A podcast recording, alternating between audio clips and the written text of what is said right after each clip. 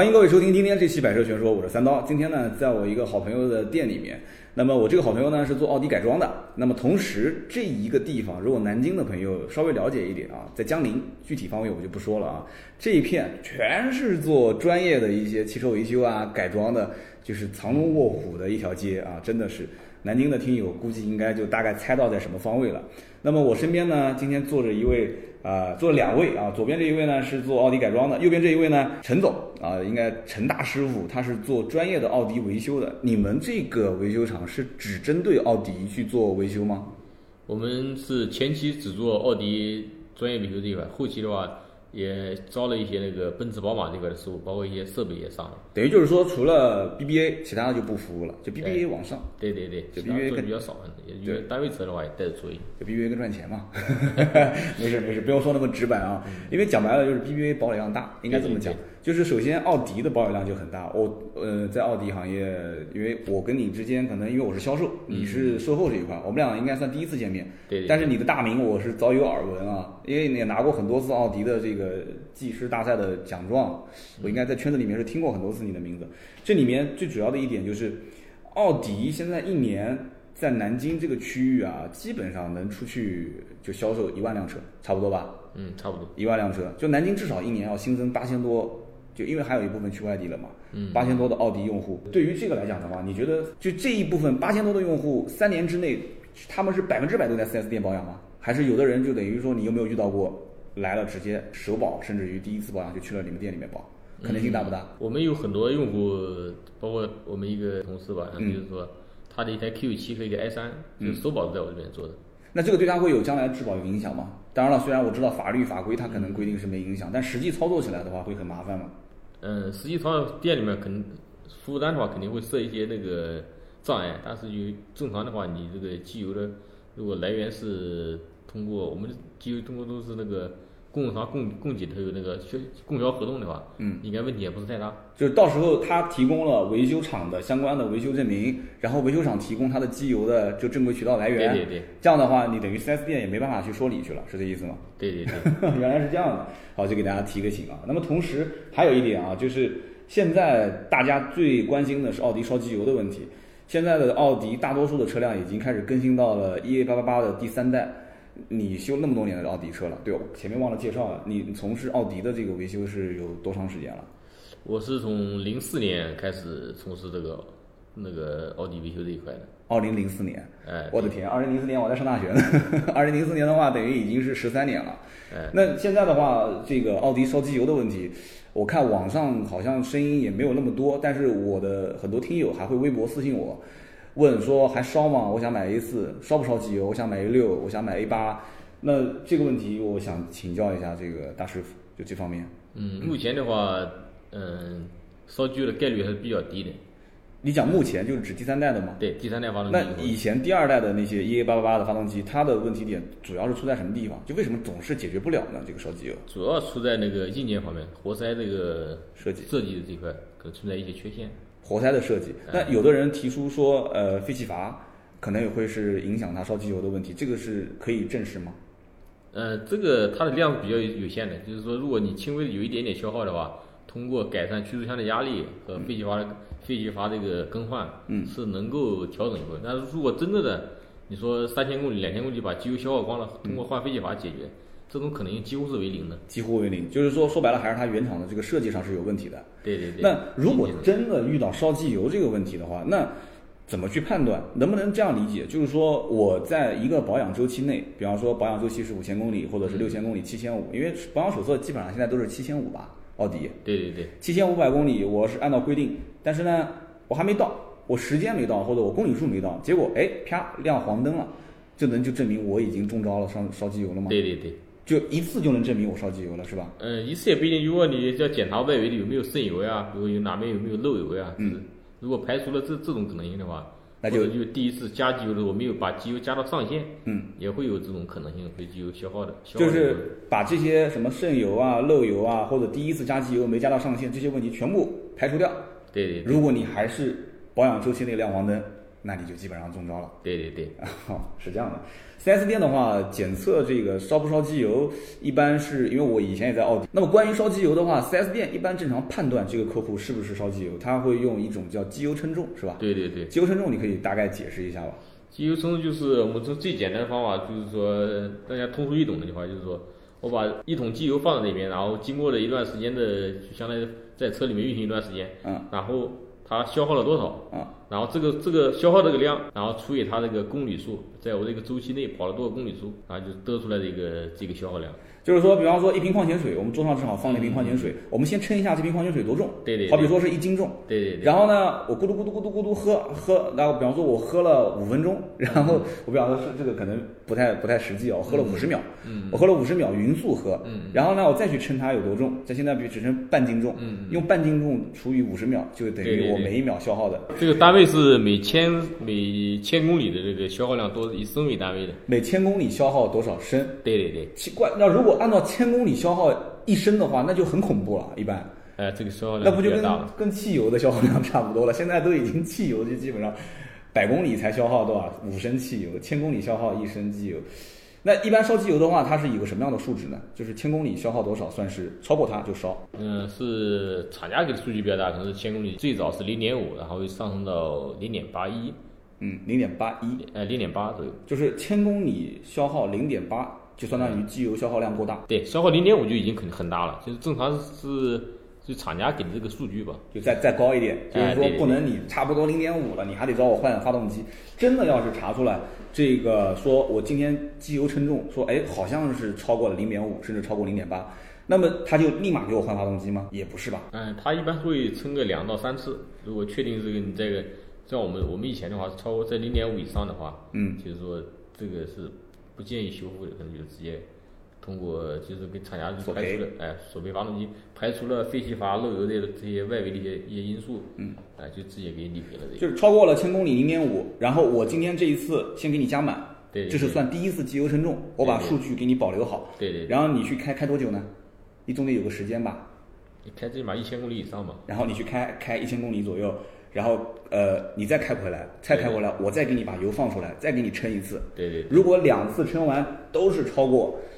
千公里零点五，对对或者说你现在规定是千公里零点八，那我就给你索赔，走对流对程给你去赔。对对，这个问题应该讲听友听的应该是非常非常清楚了，就是我当然希望大家不要中招了，而且可以这么建议吧，就是如果现在能买到 EA 八八八的，就尽量别再去选以前老的 EA EA 对的不生产了第二代的，对吧？第二代已经不生产了。对，第二代已经不生产了，但是现在还是有一些老车，包括大众有些车其实还是二代吧，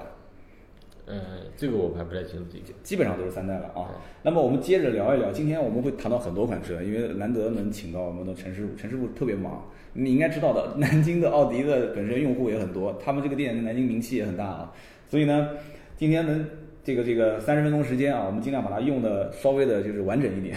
就多问点问题。A 四 L 现在是 B 八对吧？嗯，而且 B 八中间还做了一次小改，对对对呃，然后呢，现在这个奥迪的 A4L 跟以前的老款的 B7，对于你来讲的嗯话，就是上一代车型，你修过这么多车，觉得有哪一些地方是有进步的，哪些地方有退步的？这个应该是很很直观的吧，还能看得见。嗯，外观的话这一块可能就是说改的，就是说更加新颖一点，比、比老款。嗯就是好看一些，对对其对，实我觉得差不多， 我感觉。那么其他方面呢？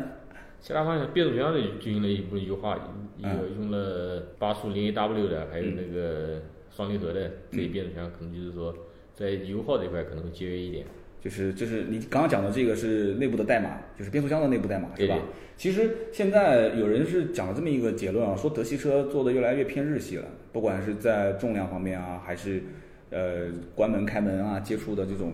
钢板的厚度啊，这个讲法你认可吗？嗯，有有一点这种这种感觉吧。就是在材质方面跟以前比起来，可能用材用料不像以前那么厚实，对对对是吧？这一点你也是认可的。对对对，那么现在这个奥迪 A 4 L 优惠幅度也很大，然后你整个的维修厂 A 4的新款的入入场的客户多不多？就是你感觉是不是这个量跟以前一样？就以前 A 4 L 买的人特别多嘛，嗯，现在买的没有以前那么多了，那都变成买什么车了？你知道买吗？奔驰比较多一点。奔驰 C 是吧？对，啊，你面前就是 一个奔驰 C 车主，这个做了那么多年的奥迪，结果买辆奔驰，这个确实，回头改天我们私下聊为什么当时我不选奥迪啊。 然后你你自己分析下来，你觉得奥迪 A4L 跟现在奔驰的 C 啊，包括宝马的三系，就有没有哪些特别明显的优缺点？就从你修车保养方面来讲，成本啊、用材用料啊方面，奔驰的做的比较精致一点，从某种意义上讲，嗯，那你你怎么评价奔驰？你精致我们讲的可能是外形啊、内饰啊，你怎么评价奔驰的发动机动力？就比方说 1.6T，还有它那个 2.0T 的发动机，保养维修成本高不高？有没有什么通病？有没有什么毛病？嗯，它这个这个同比比较少一点，就是奔驰的其实返修率还是比较低的，对对对质量还是挺好的，是吧？对对 对，那你不要因为我说我是奔驰 C，你就这么，没有没有没有真的是这样的实事求是，实事求是。 这可是你的竞品啊， 实事求是讲是这样的。那么宝马三呢？说宝马三经常渗油，经常对对对，这也是确实是存在的，是吧？还有轮胎啊，可能会啃胎啊，这这是宝马的一些这些很多这个这个问题，就是很难解决的一些问题。那到底是为什么会出现这个问题呢？讲起来，宝马也是一个就这么多的百年的一个大品牌了，为什么呢？它可能注注重于运动吧这一块，可能可能悬架系统这个数据可能会变化，啊在剧剧烈运动的情况下，就工程师在调教方面的时候，他可能对于这方面的细节，他对对不是偏舒适性，对对他可能是偏操控各方面。对对对，好的，我们接着聊啊。然后就是 Q 五，Q 五以前双离合变速箱我销售过很多车，后来变变成了这个就是就这个八速的这个就不是双离合了嘛。嗯嗯嗯，那么双离合当时也出了很多问题，离避开，八速严重零避开比较多一点，对。那么现在除了就是运动型的那个也是还是双离合，其他的基本上都不是双离合了。Q 五双离合，你觉得现在问题多吗？特别你像不管是 Q 五也好，还是奥迪其他车系，以前的话，还就是故障率蛮高，包括阀体啊、双离合器烧死呀、嗯，故障率比较多一点。现在的话，它变速箱也进行了一部分升级，包括嗯一些改进，故障率就是比较低了。我帮听友问一个问题啊，就是说，有的时候呢，比方说这一批这个双离合变速箱总是出问题，然后厂商讲说，哎，你可以回 4S 店给你重新做个系统升级。做这个系统升级，真的对于双离合变速箱故障率降低是有用的吗？嗯，起一定的作用的。那这个作用主要是原理是，大概能不能简单的说一下？通过通过变速箱里面那个那个电脑的数据的一个调校，嗯，来改变那个那个换挡的时间，嗯，哎，是起一定的作用的。就是说，能不能这么理解啊？因为我不是学机修专业出身的啊，就是说我在市区经常拥堵路段开，其实对于这种双离合变速箱是不好的，就使用环境。就有人讲说，在中国是因为经常堵车，然后驾驶习惯也不好，车况路况也不好。但是在国外，双离合变速箱就没有那么多问题，是因为老外路况好，驾驶习惯好，有这种说法吗？这个我感觉不是太现实。既然设计出来这个东西，它不应该与路况有什么关系吧？倒也是啊，产品质量本身，就是说说白了，它还是产品质量本身问题。对对对，对， 那些都是忽悠的，就是就把这个责任全部推给了消费者，是吧？我这样认为的，反正应该。你既然这个东西设计出来了，不能不能讲我要用什么在什么路况下用什么变速箱嘛？嗯对，因为很多车上市之前，中国的路它肯定是天南海北的要去路试很长很长很长很长时间，它才能上市。所以这个呢，不攻自破啊，这个陈师傅也是说了。那么双离合变速箱现在目前来讲的话，你在经过这么多的维修台次之后，现在出问题的概率高不高？就是新款。很少见，很那为什么现在新款你觉得问题会这个变得比以前要少很多了呢？主要还是这个法规出来的话，一些一些像为什么把七速改为八速呢？包括那个路虎的九速也改为八速，就是说这个不是太成熟的东西的话，他们也也不敢轻易的去上这这些东西出来。就以前其实大众啊，应该算是比较着急了，是吧？就把很多的一些先进的技术放到上面用，就是为了先占领市场，哎，出不出问题后期再说。对对但是现在出了法规之后啊，包括各种重罚，然后就大家就不敢这么玩了。对对对，那么我们接着问，还有一些听友也是提了一些好玩的问题，就比方说奥迪 A 三，有人讲说这车就是一个高尔夫，而且现在又国产了嘛，国产价格又很便宜，那能能这么理解吗？奥迪 A 三跟高尔夫，甚至都都能把奥迪车开到大众的 4S 店去保养，有那么夸张吗？这个东西怎么？它实际上发动机和变速箱用的是一样的。你说你路虎用的发动机是福特，那福你特的说福特就是路虎嘛？那肯定不能这么讲嘛，就是说发动机跟变速箱是一样的，这个已经是确定了。对对对但是整个车在调教方面肯定是有区别的，对对对是吧？但是如果说实在哪一天 A 3的机油滤清器没有了，从大众借一个应该也能用，是吧这？是通用的，肯定是通用的啊，的确是的。那么有人问啊，A A 6 L 现在销量很大，那通病有没有？ A 六啊，目前这个也就是个近期召回的一个那个水阀，嗯，然后水阀还有那个容易出现那个插头烧死的一个情况，其他问题还不是太多。就是 A 六 L 现在目前来讲的话，返油率不高，是吧？嗯就是大多数的有没有烧机油的情况，就是以前老款可能是会有吧，有一点，现在很少。现在也是发动机都是第三代的 EA 对八对八。对，那么维修当中常见的一些问题点，小毛病多嘛？其实很多人，特别是像买五系啊、A 六啊、E 啊，都是一些老板，老板嘛时间都比较紧，嗯，都很担心会有一些小毛病。小毛病多不多？现在包括这几款车毛病都不是太多，就返修率都不高。哎，都不是太高。那返修率都不高，那你平时就就只能做正常保养了， 就加事故了。对对对，而你像毕竟你这个新车的话，保有量的话，你只能占到三分之一到五分之一，还大部分还是一些那个呃三年以后啊，或者五年以后的这些车辆啊对，比较多。正好讲到这个话题，我们也想问一下，三四年之后，或者说是就出了保以后，甚至再长一点，五六年之后，如果让你去一定要去排个名的话，就是 A 四、A 六、Q 五、Q 七，你说哪个车出概出故障的概率最高？除故障就是从奥迪系列来的，对，A 四、A 六、Q 五、Q 七，过了个三五年，呃开了一个差不多十万公里了，就哪个车出小毛病啊，或者就先讲小毛病嘛，就小毛病比较多的哪个车子比较 A 四、A 六、Q 五、Q 七？可能 Q 七会多一点，因为这毕竟车身比较重一点，也一些部件的老化概率肯定要大一点。车身重跟车的老化概率就为什么会有必然的你联看系？底盘的一些东西，啊底盘的悬架系统、胶套之类的，啊，你指的是在整个底盘悬挂这一块儿是吧？啊，这个老我化理的解要快一点。我听懂了。那么大问题呢？就比方说变速箱跟发动机这一块儿，开了五年、六年之后出故障的概率，哪一款车子会稍微稍微多一些？根据公里数了吧，公里数像 A 六 L 的公里数比较高一点，可能会变速箱或者发动机出概率的高一点。就是奥迪 A 六 L，、嗯可能也是因为 A 六 L 的使用频率高，对对对因为 A 四基本上都是家用，对 A 四 L 的故障率是几乎是很低的。那就说明 A 四 L 的这个返修率还是比较低啊。对，那么 A 八 L 这个车，我记得以前在我销售的过程当中是出现过空气悬挂出故障的。嗯那么现在呢？现在新款 A 八 L 其实销量也不是特别好，还会出现这个问题吗？嗯，很少。那是什么原因呢？嗯，可能是当时的那个它在一个批次出现这个，这因为它这个空气悬架的功能上都是一个功能上，你包括那个在那个时间点，它的技术水平就是那那那个水平，包括你你奥迪 i 八出出过这个故障，你奔驰不也也是老出故障吗？你宝马也还是老容易出故障。就您的意思就是说，A 八 L 跟宝马七系跟奔驰的 S，它的用的这个空气悬挂的供应商是同一家，哎，对。要出问题一起出。对，它都在这个这个水平，它不是说你奥迪老是空气悬架出问题，那奔驰、宝马也是出问题。就在那个年代当中，是吧？就对大家的技术水平其实也就是这样。对对对，那跟跟那些车主的使用情况会有一些影响吗？就比方说，有些车主他养 Q 7有空气悬挂，他把自己的车真当越野车了，直接开到西藏去了。 啊，那奔驰我也曾经见过，就直接开到西藏去了，然后直接一路开回来坏了，一修三万多块钱，对吧？这跟使用习惯是有关系的吗？路况？关系不是太大，有一点关系，但关系不是太大。呃，我帮听友问一个问题啊，就是空气悬挂这个东西到底对于车主实际使用当中最明显的感受有什么区别？最明显的感受，嗯，那就是舒适性要比那个那个弹簧式钢制悬架要要舒适一点。呃，跟就是如果比方说这个听友他就正常在市区开，有没有空气悬挂，其实应该区别不是特别大。对对对，那在什么样的路况上面区别特别大？就是说呃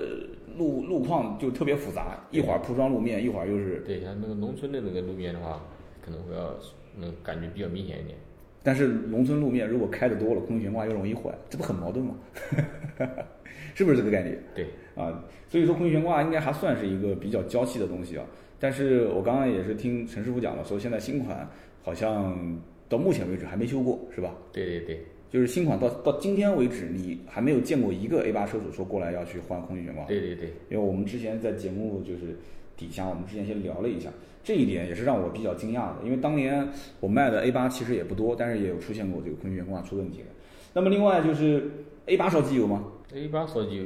概率比较少，啊也比较小一点。就是我前面忘了问一个问题，因为呃，这个大众的发动机很多嘛，1.4 T、1.8 T、2.0 T、3.0 T、3.0 T 跟2.0 T 这两个在奥迪当中是比较常见的。对对对， 2.0T 跟 3.0T 这两个，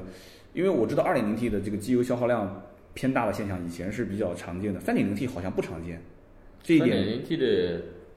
嗯，在早期出现的一部分车辆也有这个情况，包括你那个保时捷啊，嗯还有途锐啊，嗯，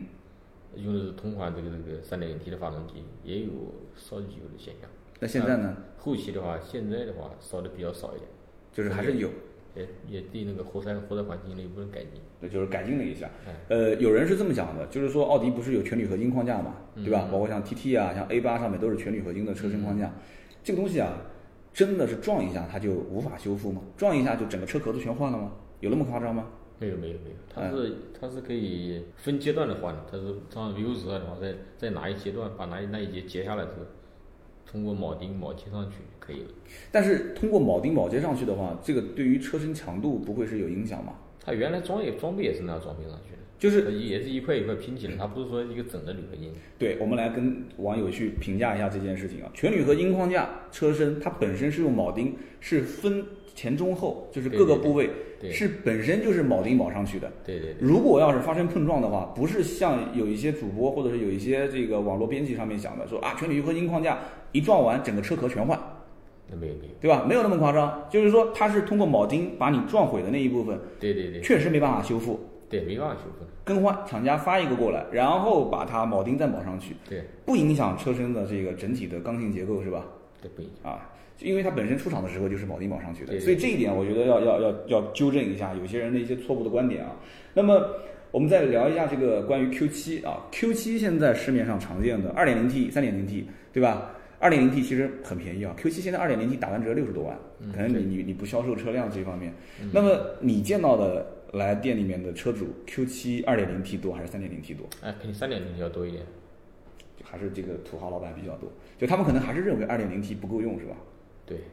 那实际在就从你的角度来讲的话，你觉得 Q7 这个车配 2.0T 跟 3.0T 哪个更合适一些？那肯定三点零 T 要更合适一点，因为毕竟这么大的车身，这么这么重的一个一个一个车自备重量。它不是已经开始减重了吗？ 就减重了还是重？对对对，你是认为就从你修奥迪十几年来讲的话，你觉得 2.0T 带 Q7 这个车还是小马拉大车？对，有点不太合适。那不太合适，最终会导致什么样的结果呢？就是我那就我就是没有钱，但我又想开 Q7，我就买 2.0T，最终会导致这个 2.0T 发动机的这个日常使用当中会有什么样的一些问题点？可能会就是它发动机的故障率可能会要升高一点。就等于说，本身你明明这个人干不了这件事情，现在我硬逼着你去干，然后你还天天苦活累活让我干，跑长途，然后使用率又高，会出现这个问题是吧？对。啊，怪不得。所以这个其实，呃，我是做我是做销售的啊，我能不能这么分析？就是 2.0T 的 Q7 或者 2.0T 的叉，宝马的叉五这些车，完全是因为为了让这个市场上的一些客户去迎合他们的胃口，去有有节能环保这一块的对，也有些大环境这个影响。就是以后没有办法，就是包括现在像 A 7啊、像 A 8啊，都开始往小排量上走了，对对到 Q 7啊这些，所以说这也没办法，但也是好事啊。就以后经常来修的话，生意就好了嘛。那么讲到保养啊，我们最后再帮大家问个问题，就是很多人说说这个奥迪的保养很贵，嗯，但是大多数是只去 4S 店啊。嗯，这个 4S 店保养贵，你觉得是什么问题点呢？因为它那个店要支撑它的成本也比较高，比如说厂家的一些一些一些费用啊，还有它自己店面的一些费用啊。对你以前带了很多的一些小徒弟，我估计现在可能已经是很多店的这个什么售后的老大啊、一把手、二把手了。就是现在奥迪的保养，我们可以这么理解吧，就是说其实本身它的定价，就配件的定价，并不是特别贵。因为我到奔驰店里面，我看它那个整个的工时费和配件的价格，贵的要死啊！是不是就是奥迪其实它会附加很多的项目，但是很多就是一些车友他不太会去选，他可能就是打个单子出来啊，签个字，然后回来回家以后就抱怨，哎呀贵死了，那天去保养保养的嘛，一个保养花了三四千块钱，是不是有这个可能性？嗯，这个目前每家都在做一些营销嘛，这也属于正常。就是加装一些其他的东西，就是嗯呃什么深度氧化、深度保养啊，什么这个线路深深层深层次的这个养护啊这些对东对西。对，那很多听友他其实也不了解，他就签个字，就他是可以选的吧？应该。应该是可以选的。那我我当时跟他们说过这么一句话，我说如果想要真正省钱的话，当然了，这些东西加装的其实也是有好处的，对对对，就是像人吃保健品一样的嘛，就对对是对吃的肯定是有好处的。但是如果你真的是有些人，他确实是他买个车就已经是借钱了。 他他在保养，他每个月那真的是工资一半都是花到这个车子的养护上面了。就是他们想省钱怎么办？就是按照保养手册上面的条条框框，到了什么公里数换什么东西，就严格按照它走，对车子的这个问题，就是说正常的使用没有任何影响吧？没有太大的影响。就但是保养手册很多东西是提不到的，包括一些那个节气门积碳清洗啊这一块，它是保养中是没有的。像这一块东西的话，就根据这个使用情况，像以前以前那个第第二代、第三代发动机的话，它可能两万公里左右清洗一次，现在的话。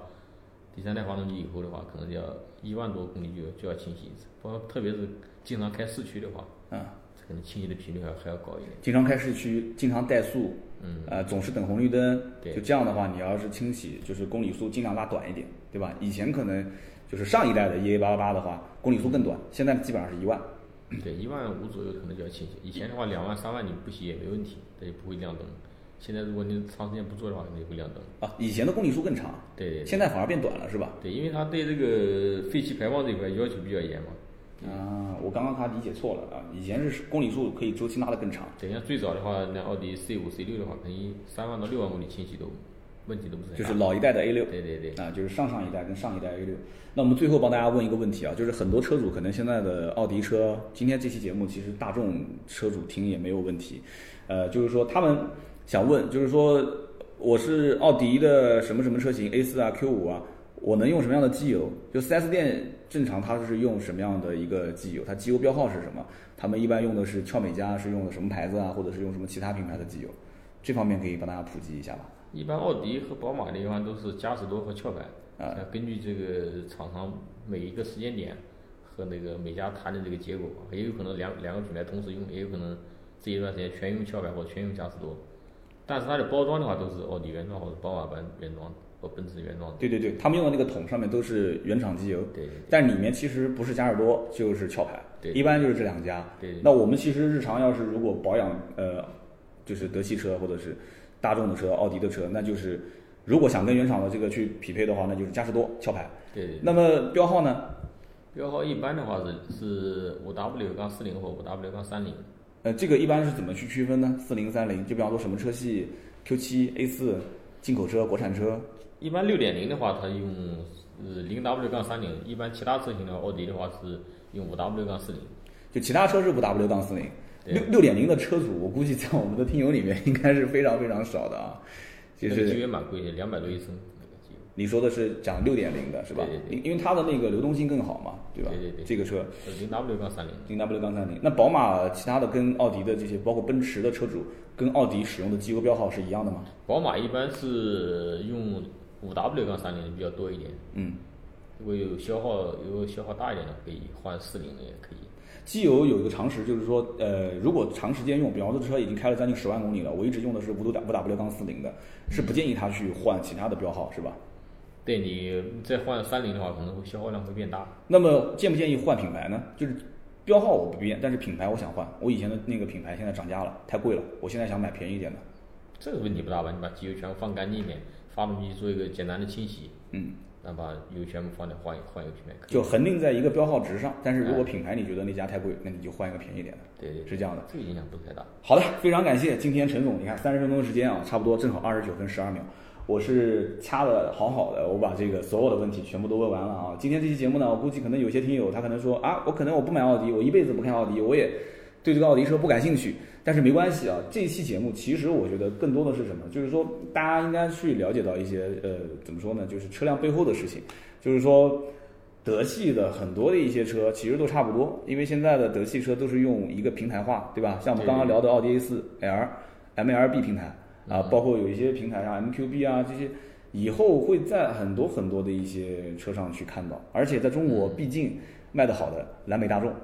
对吧？对豪华品牌卖得好的奥迪、宝马、奔驰，所以说这期节目应该受众面还是比较广。而且你们身边如果说有一些呃亲戚朋友啊，或者是同事啊，或者说是你的一些同学、好朋友、家里面的人，你可以把这期节目推给他们听。他们家里面如果是大众车或者是奥迪车的话，我相信对他们是有帮助的。好，非常感谢沈总啊，感谢今天参与我们的节目，也感谢听友啊，听我们啰里吧嗦讲了有三十分钟。那么今天这期节目呢就到这里，更多的原创内容关注微信、微博“百车全说”，我们下期接着聊，拜拜。